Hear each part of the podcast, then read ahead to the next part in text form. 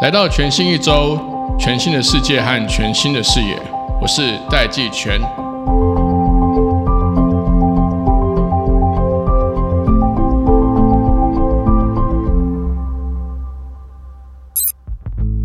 今天这一集，我们特别邀请到远传电信资讯技术业转型科技群执行副总经理胡德明 Peter 来到节目当中。他跟我们聊了一下我们过去几年 COVID-19 疫情驱使大家不得不数位转型，更跟我们谈了未来在 AI 的这个创新的生态系要怎么发展。Peter 跟我们分享了远传的实战经验，如何导入 AI 到各行各业的需求、客户跟新的商业模式。到底远传是怎么做的呢？我们一起来听。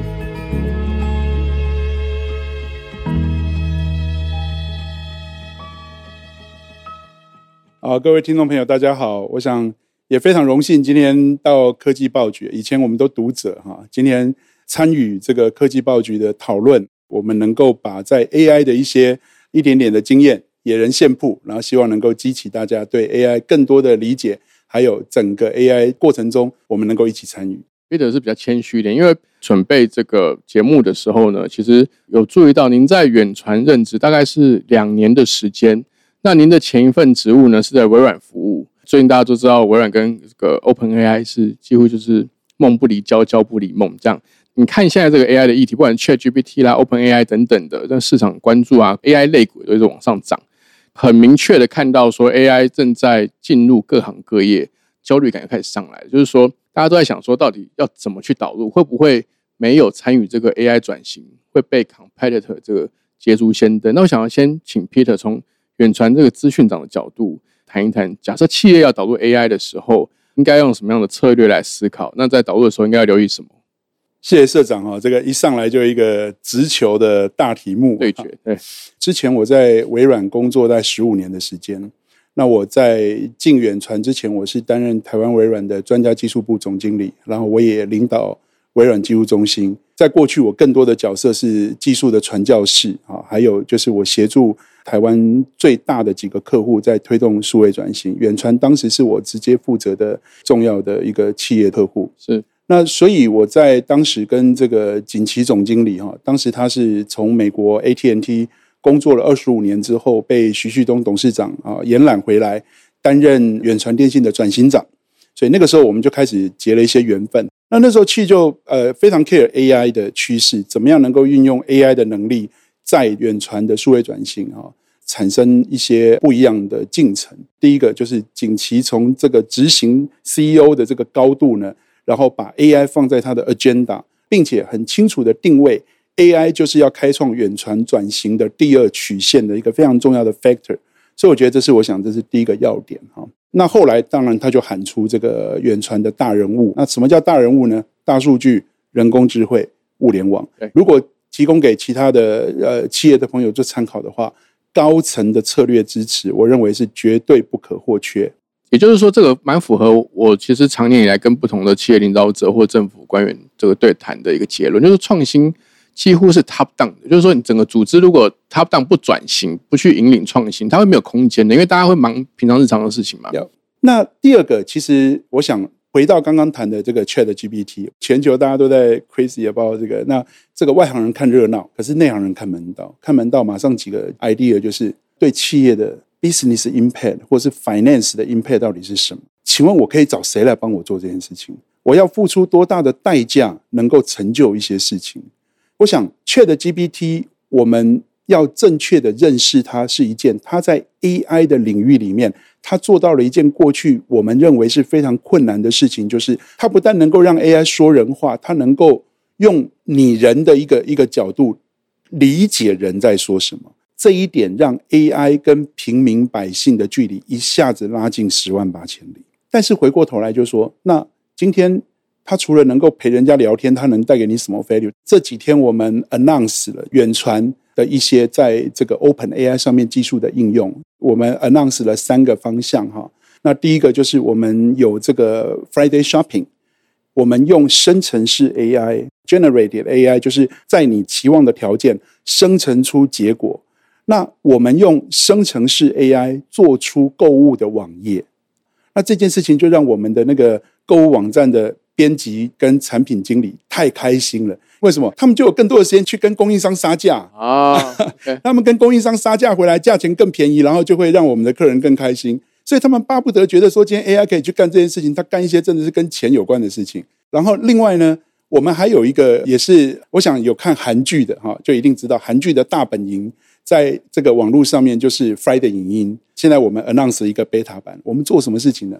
我那时候跟我的团队在 brainstorming，我就说，哎，我说现在这个 OTT 哈，都只有看片的功能，你上去就为了看片，好，然后呢，每一家平台不同，是因为片子不一样，还有收费不一样，那独家的剧情不一样，大家都在拼 content。我说，能不能我们做点有人性的事情啊？我就出一个题目给他们，我说，哎，come on，我说，能不能我们搞看看哈？母羊座无聊的这个四十岁中年男子哈。在这个一整天的会议 review，然后呢又被这个老板摧残之后，在半夜三点睡觉前想要放松心情，我有半个小时的珍贵的时间，请问我该看什么片？在过去你得自己找啊，你得自己上去看评分，然后呢看影评，然后看什么？对不起，你那半个小时光是决定你要看什么片，他已经杠了，你也就睡了。后来他们 take 这个挑战，然后大家就下去 brainstorming，然后做了第一版，我看了，就说母羊座的无聊的中年男子要开看什么片？跑出了一堆小孩子不太适合的片出来，我说修掉修改，他们就理解了我的需求，然后现在就是我们用这个 Azure Open AI 的 service，我想更内行的人就知道，今天 Chat GPT 也好，他只知道他所知道的东西，他不知道我，他也许只知道母羊座，但是他不知道我之前看过什么片，他不知道我喜欢哪个明星，这样的命中率太低了，是。他如果真的要让我觉得哇，就甘心，他要对我的行为跟兴趣要理解，他要对客观的条件，半夜母羊座他要理解，所以这些理解的这些因素，在我们的数据中台有一两千个 factor，也就是说，当我要运用 AI 来说人话，而且这个人话要说到人家心里的时候，我必须要了解我自己。了解我的客人，了解客观的这个空间跟环境，甚至天气，因为你可能半夜三点外面下雨，跟外面有星星又是不一样的心情。这些因素有一两千个变数，怎么去决定这个变数，已经没有办法用人来处理了。像我想很多您过去访问过 AI 的人，就讲到贴标这件事情，贴标这件事情就是一个苦力活。那尤其当远传开始要进入到 AI 这件事情的时候，我们背后有四百多个系统。我今天怎么把这四百多个系统的数据要整个能够打穿去做多面向的分析，再用 AI 去做这些 tag 的管理，这些事情其实都不足为外人道。那第二个层次，你刚刚也从远传的实例里面去讲说，因为现在这个 AI 的突破，中间就可以产生出不同层面的这些新的效应。比如你讲的一个是说。这个网页的工程师跟设计师，他可以让他的工作流程变更简单，他不用担心他工作价值可以跑去跟做更多的商品开发。但另一方面，你也可以去增加这个服务或产品的 value。我们把这个 AI 整合到这个用户界面，用户就可以去根据自己的 criteria 去问说，他可以给我什么样的推荐？因为那个骗货的骗实在太多了。对，所以至少就有这几个面向来去让这个整个企业去思考说，它的 AI 它怎么样去跟自己的企业的目标。去做结合，然后这个领导者要意识的去形塑出 AI 的发展策略。我这样总结是不是大致上有符合？很贴切，非常贴切。我觉得可以，我们再多进一层的话，就是说那个能力，我把我所有大数据的能力跟团队的努力，用人化的方式，只为了买你在那个看到那个推荐的时候，哎呦，这怎么是？对啊，我就想看这部片啊，就是那个 magic moment，就是我们想要达到说跟客人沟通的看影片的体验。这个体验不是好莱坞给你的，而是今天是平台可以给你的一个不同的东西。那这里面就牵涉到团队，也牵涉到文化，牵涉到我们数据的那个底蕴跟平台这些事情一层一层叠上来之后，Chat GPT 所带来的那个能力就是皇冠上的珍珠了。它终于能够让我们的 AI。在我们的场景里面变现，得到一个决定性的一个改变。所以，其实我想，这个整个过程哈是很 technical 了哈。但是我自己身处其中，我带着团队从 brainstorming 看着他们熬夜，看着他们在 coding，你知道那个是会鸡皮疙瘩的。就到最后，你真的出来这样的东西了，然后哇哦，就是这个事情是没有不可能，只是 sadly 就是这些 gap 你很不容易让另外一个团队或是另外一个企业，他会觉得说，哦，我就是想从 A 到 B，但是呢，他不晓得 A 到 B 中间经过噔噔噔噔噔噔噔，因为在台湾没有人去讲这个，大家大部分都是得要靠自己的能力去摸索。当你说，哎，那我是不是要找厂商来报价，帮我做一个这个？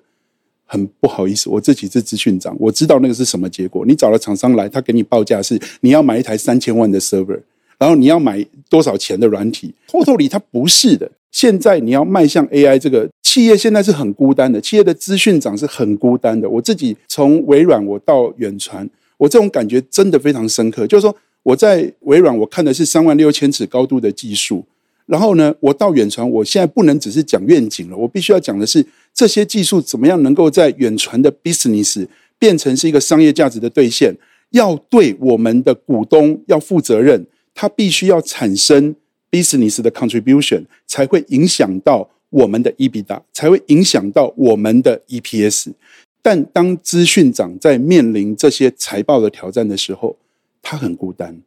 因为他没有办法把他的 KPI 外包。他没有办法把他 IT 在 AI 转型的使命外包，回过头来就变成是说，资讯长现在要自救，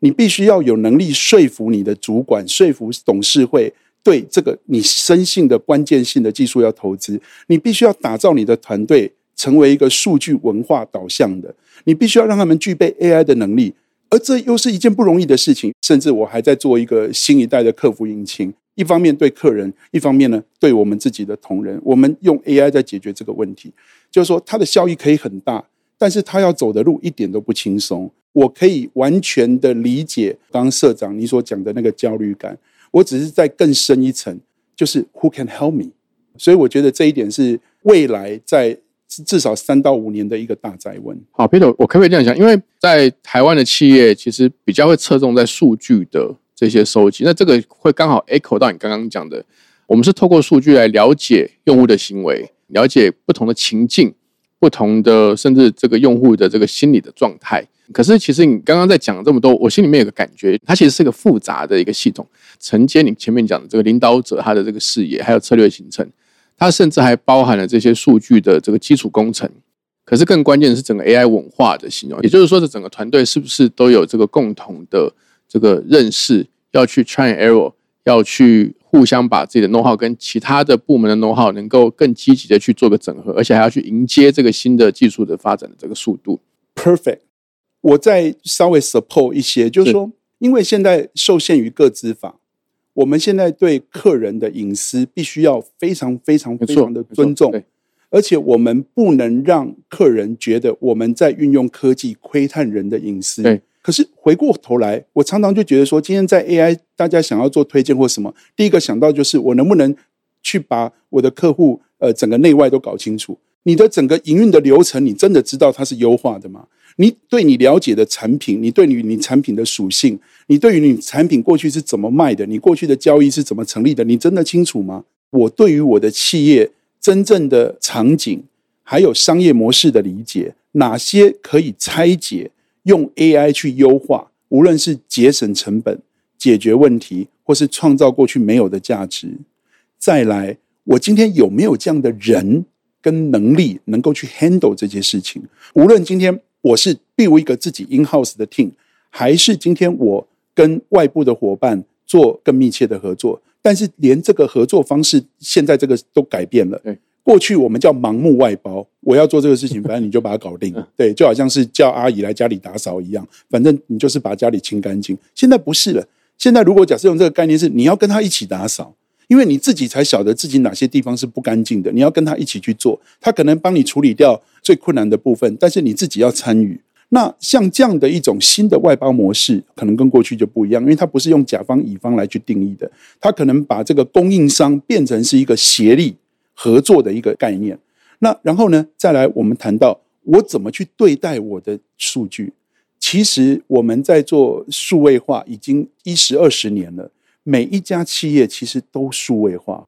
可是有一件有趣的事情是，这些不同的系统都是在不同的年代、不同的承办人、不同的主管、不同的合作厂商去建的不同的系统。所以这些一个一个的系统，在它建立的诞生的那个时候，就没有想过要跟别的系统整合。所以，于是每一个系统的 data 都在它的肚子里面，这个就是一根一根的烟囱。我们常用一句话叫“数位烟囱”哈。什么叫数位烟囱？就说今天企业这些核心系统，其实大家行之有年，家里都有了。这些烟囱呢，没有串在一起，我永远就不知道今天我的客人在某一个门市买了某一只手机，而这个客人事实上又在我的这个 Friday Video 回家。看了 Tom Cruise 的《独行侠》，这几件事情会不会有关联？我不知道。但是如果一旦我今天手机做了跟有关飞机的促销的时候，它会不会是我的好的 candidate？如果我没有串起来，我的门市的店长永远不晓得，事实上他的客人就在他的身边。所以 very interesting。与其要外求，不如真的是内求诸己。所以刚刚我们在谈说这个数位转型，哈。我认为我们现在很多都是在还过去数位转型的债，因为呃，当初大家在看数位转型的时候，其实因为它的效益感觉没那么容易说明，也不容易去衡量它的 KPI，所以有些人在这方面的投资呢就比较犹豫。可是你看，现在回过头来，今天数位转型最直接的结果就是我把大量的数据串通，我让我的呃所有的这个经营的行为能够被 KPI 被量化，而这些宝贵的。累积其实就是 AI 下一步的资产如果是我内部的营运，我透过 Chat GPT 的形式，我就能够让它变成教练，帮助我的新的员工更快的上线，帮助我的同仁能够更快的去面对新的生意。如果今天我是对外，那我今天就更快的能够 offer 一个感动人心的一个价值。而今天呢，最后那一里不是黑盒子，而是会一个说人话的 AI。告诉我们的客人，告诉我们的同仁，我们为了你的便利付出了多大的努力。我认为这是一个非常美好的事情，就是说，IT 首次在这个世界跟在这个数位转型的过程中扮演一个这么重要的地位。一家公司只要 IT 说做不了，这家公司就做不了。同样的，今天如果 CIO 说这是我们能搞得定，这家公司就能搞得定。虽然我们前面讲了说对资讯长哦是一个一个一个很 panic 的 moment，可是最坏的时代就是最好的时代。你换了一个方向来想，资讯长的角色、资讯部门的角色，从来没有像这一刻这么重要。虽然他还是很孤单，但是它的重要性事实上是非常明确。对，因为大部分的企业在做数位转型或者在做这个数据化的时候。都一直把 focus 在客户身上，就是我要贴客户的标啦，嗯，我要看他的行为模式啦。但其实你更强调的是一个大家普遍会忽略的是说，要去知道自己的内部的这个不管生产流程，还有你这产品跟服务的价值是什么，这个是两段都要去做的事情。反而这个远传可以提供一个更完整的经验，可以去帮助其他类型的企业去做数位转型。这个其实真的有时候也是好像被逼上梁山啊，因为我想就是。也就身为资讯长啊，将心比心，我会知道能够体会那么无助。但是我我说实话，我很幸运的是哈，我有一个对资讯科技非常理解的呃总经理，然后呢，甚至我们的董事会里面有几位独董都是非常坚强的 IT 背景的老师啊，所以他们对于这整个这个远传在这上面的投资是绝对支持的。那再加上我们的董事长，今天早上我们跟董事长开会的时候，徐旭东董事长还在问我们，呃，我们远传干了哪些 AI 的事情啊？他 care，所以呢，有这样的一个 leadership 的一个 team 哈，我想我没有在这上面花太多的功夫。更幸运的事情是，其实我有一个很棒的团队，他们是没有预期今天敏捷 AI、DevOps，然后甚至 Chat GPT，甚至还要帮别人做服务。没错，这个在当初。我们去 recruit 他的那个 offer letter 里面可是没写的，没错。但是呢，这些同仁愿意哈 transform 他们自己，然后去考认证，然后去努力搞清楚什么是 cloud，然后什么是 AI 最新的这些东西，他们努力的跟上。然后呢，他们在自己的内部去实做之后呢，当然这里面其实刚讲文化很重要。我们在推动一个团队的转型的时候，不是只有技术的问题，其实技术问题是最后面的。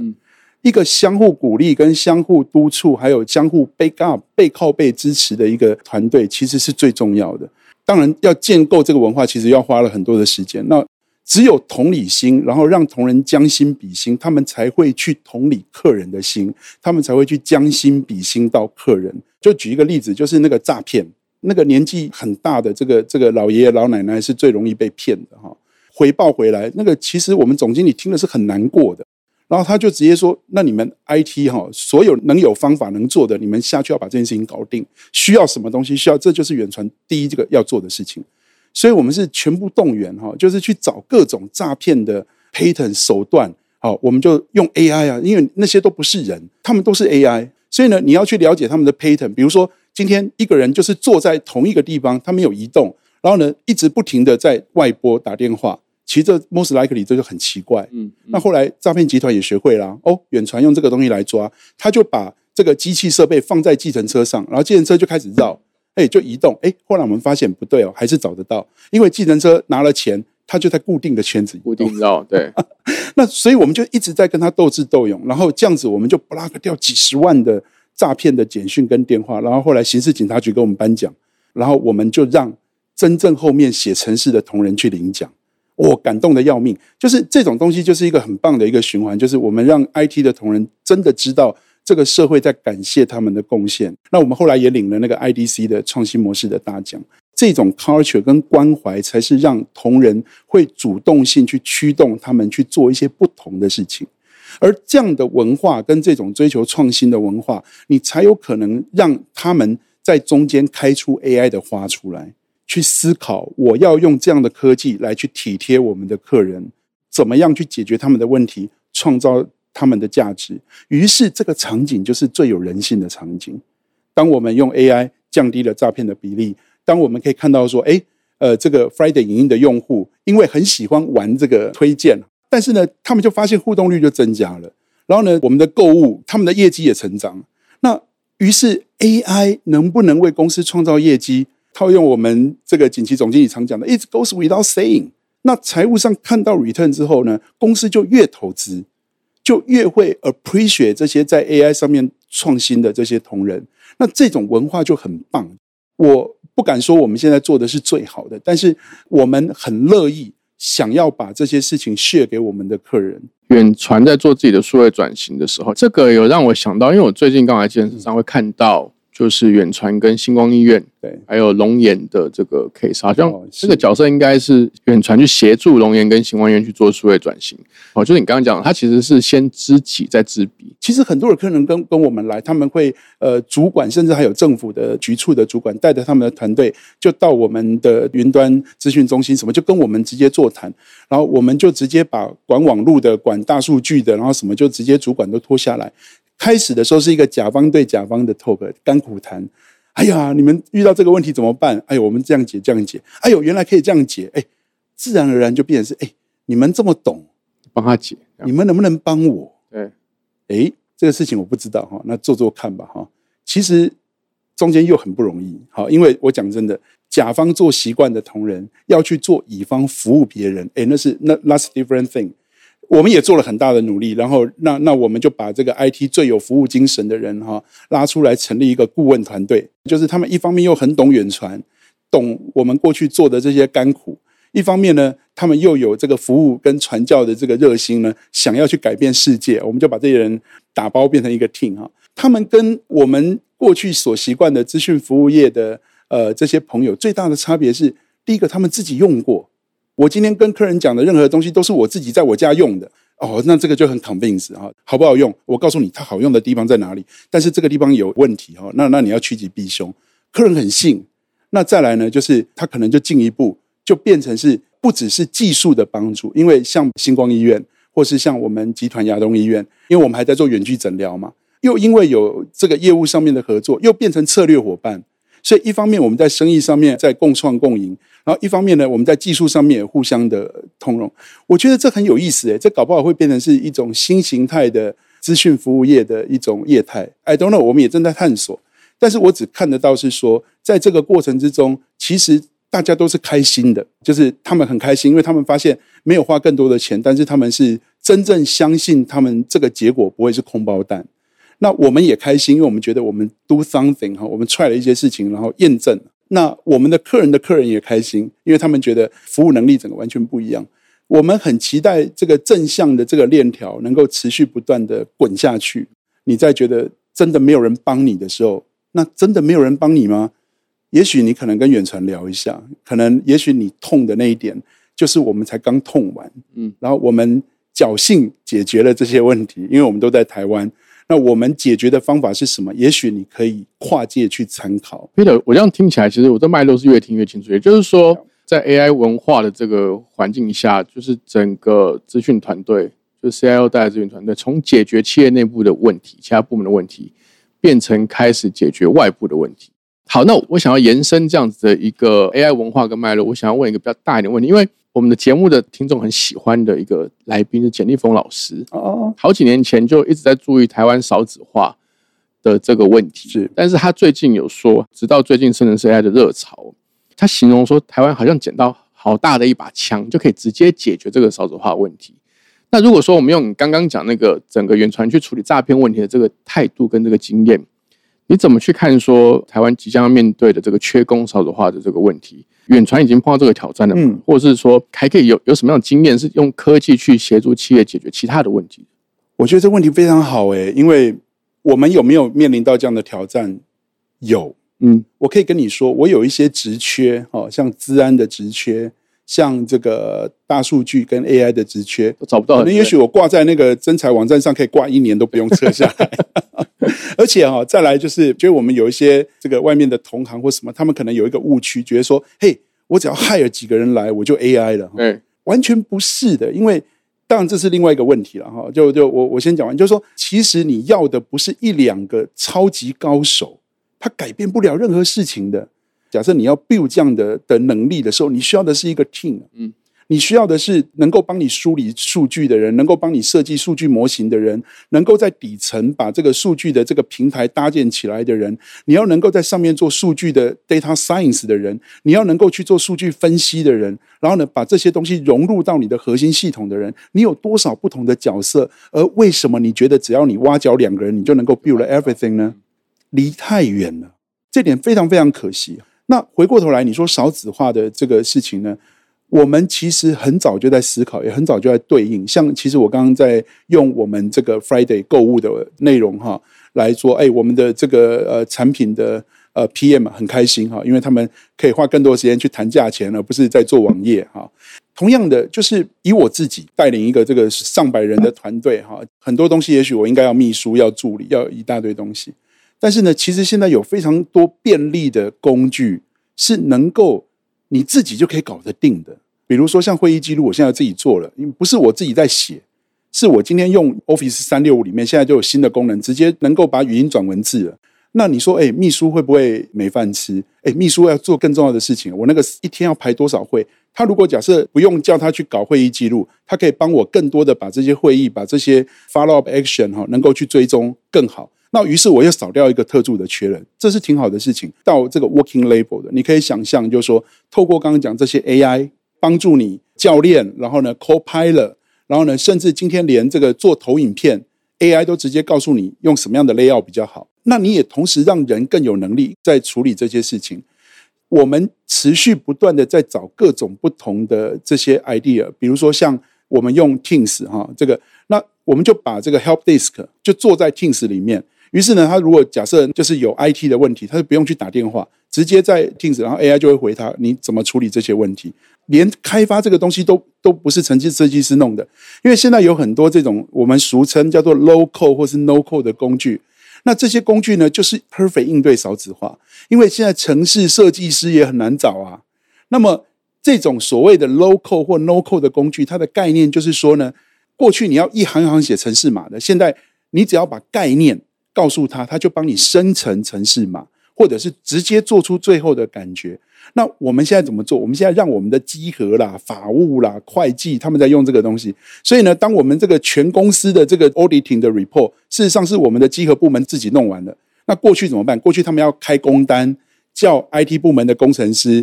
然后去做。对不起，光这个来回最起码半个月，哈，也许两周。他们自己就搞完了，然后他们也很有成就感。所以，因应少子化没有更好的方法，就是你一定要运用 AI 跟工具，让每一个员工有更大的能力做那些他们过去以为自己做不到的事情。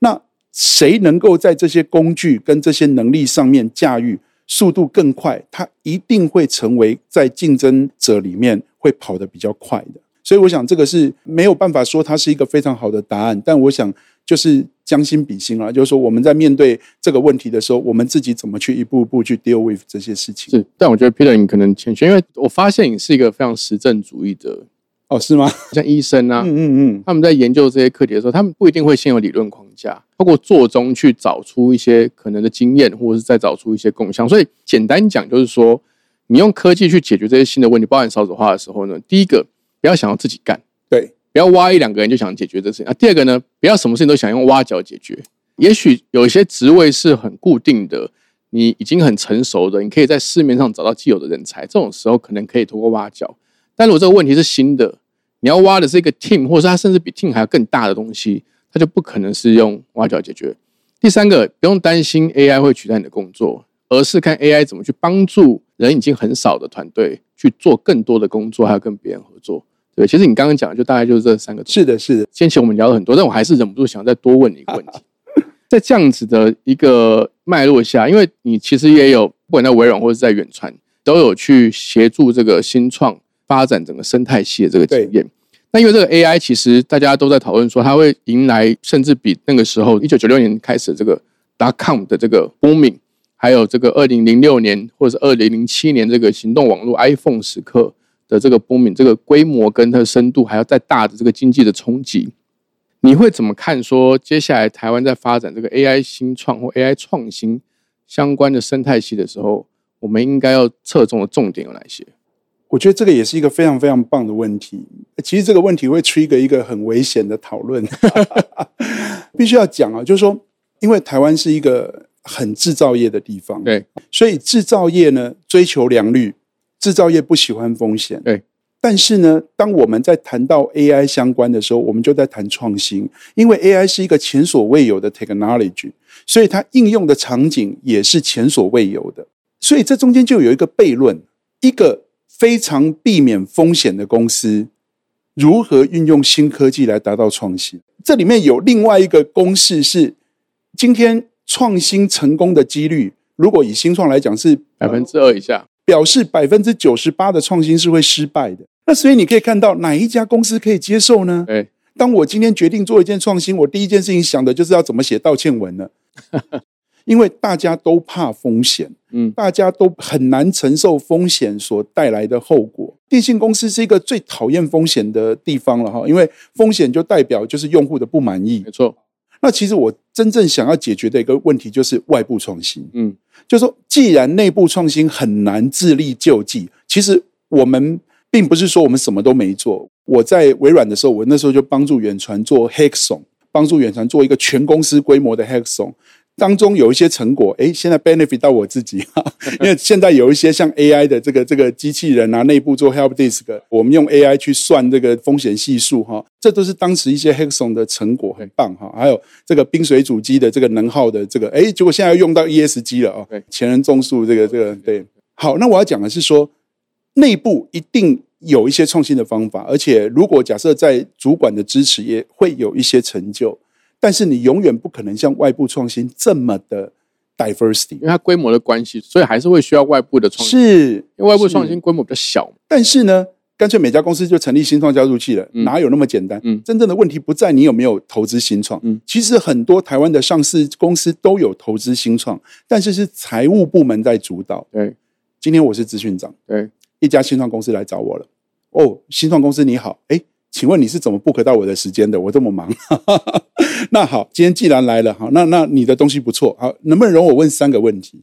第一个，你的东西如果要给我七百万客户能用，撑得住吗？嗯。第二个，哎，我很重视治安哦，你的东西安不安全啊？我用你的东西会不会我今天数据都被骇客拉出去了？你会不会成为我的治安漏洞？第三个，我呢在这个工作上呢做的还蛮愉快的哈，请问你公司还能开几年？哦，如果万一你这个公司两年、三年就下课了，那今天我用你的东西，后面怎么办？对，谁来服务？对，大部分的新创公司都很难回答这个。怎么办？那这样的话，那整个生态系要怎么处理？所以这就是为什么我们看到，就是说我们的新创在台湾的产业 GDP 最大的贡献者的这些大企业里面，其实新创是很难进去的对，因为风险。那我们怎么做呢？就是说，我们就希望是说，今天第一个远传的对新创的投资跟别人就不一样，因为现在你知道新创圈的资金哈风投都是好，我看这家不错，于是呢我就投它，我会出场的，我出场了，我再把这个资金呢再去 incubate 下一个对象。远传在看新创是不出场的，因为我们把这个当策略投资。嗯也就是说，今天如果我们决定投这个新创，我就是跟他要同生共死。啊他的这家新创的业绩，我们是有人背的。OK OK，这家新创呢，要么是变成是我们生意的伙伴，要么就变成是我们共同去打开商机的，它变成我们的 value system 的一部分。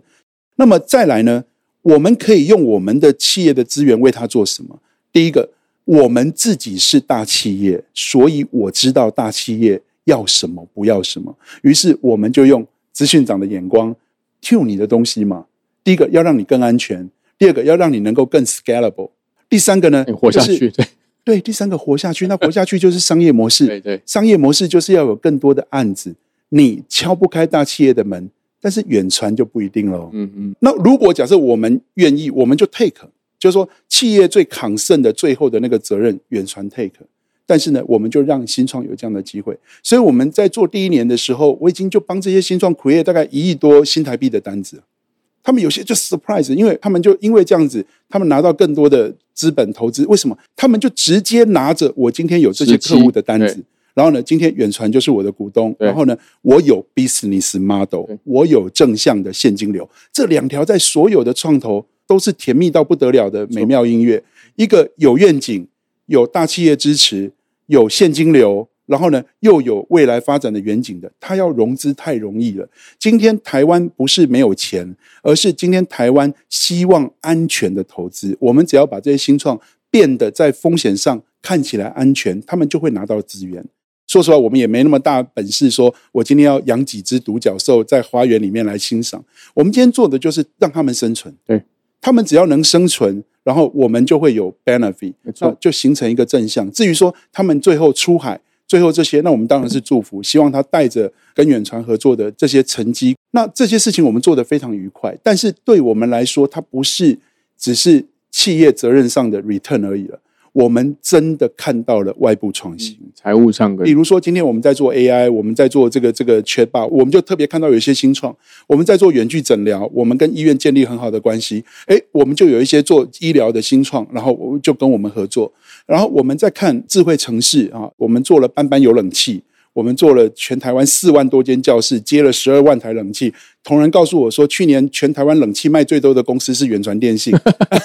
对不起，卖电表，卖电表，冷气还是冷气公司卖的。我们是卖电表卖最多的公司。那因为这样的努力，然后我们于是就看到很多的新创，他在做能源管理的，他在做这个 OT 的自动化控制的，就我们就有很好的合作空间。然后他就变成是我们第二期的的团队，我们就一起一起下去。所以在这个过程之中，就不只是要赚钱的事情，重点是这些事情回过头来还要对得起良心哈，或者说自己觉得真的是有一些不同的贡献。我是觉得这些东西其实会让同仁，会让整个公司的文化又会起到一些不同的 synergy。所以我们就让我们的同仁来去轮流去当这些新创的 mentor，让他们知道，哎，兄弟啊，创业不容易啊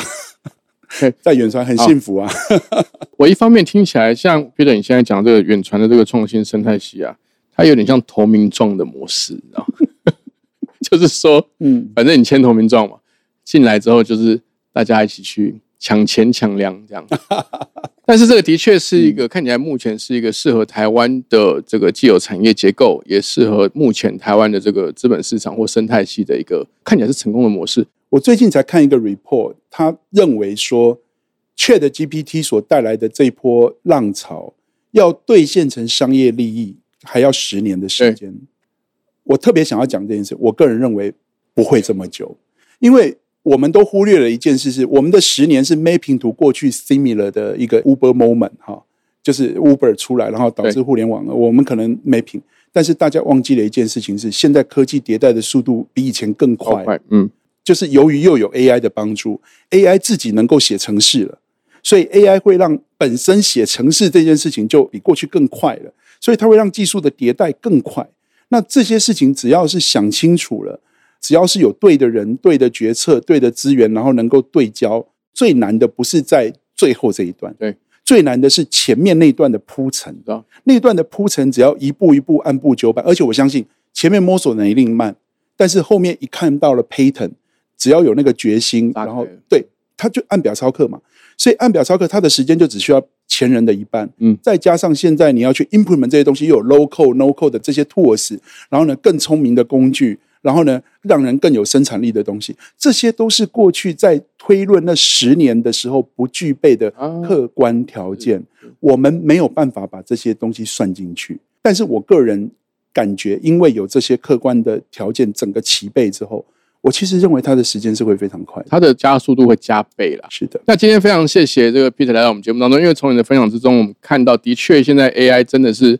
all in 在各个各种垂直产业。我原本以为还要过几年才看得到，可是其实现在已经看到一些很多在萌芽或者是在发展的一些可能性。不管是远传自己的 AI 转型，还是远传开始在帮助解决整个大的国家的问题，或其他的这个不同垂直产业或公司的问题，这都是现在进行式。好，我们希望很快就可以再邀请 Peter 来到节目中，跟我们分享更多的 AI 成功案例。好，谢谢 Peter，谢谢。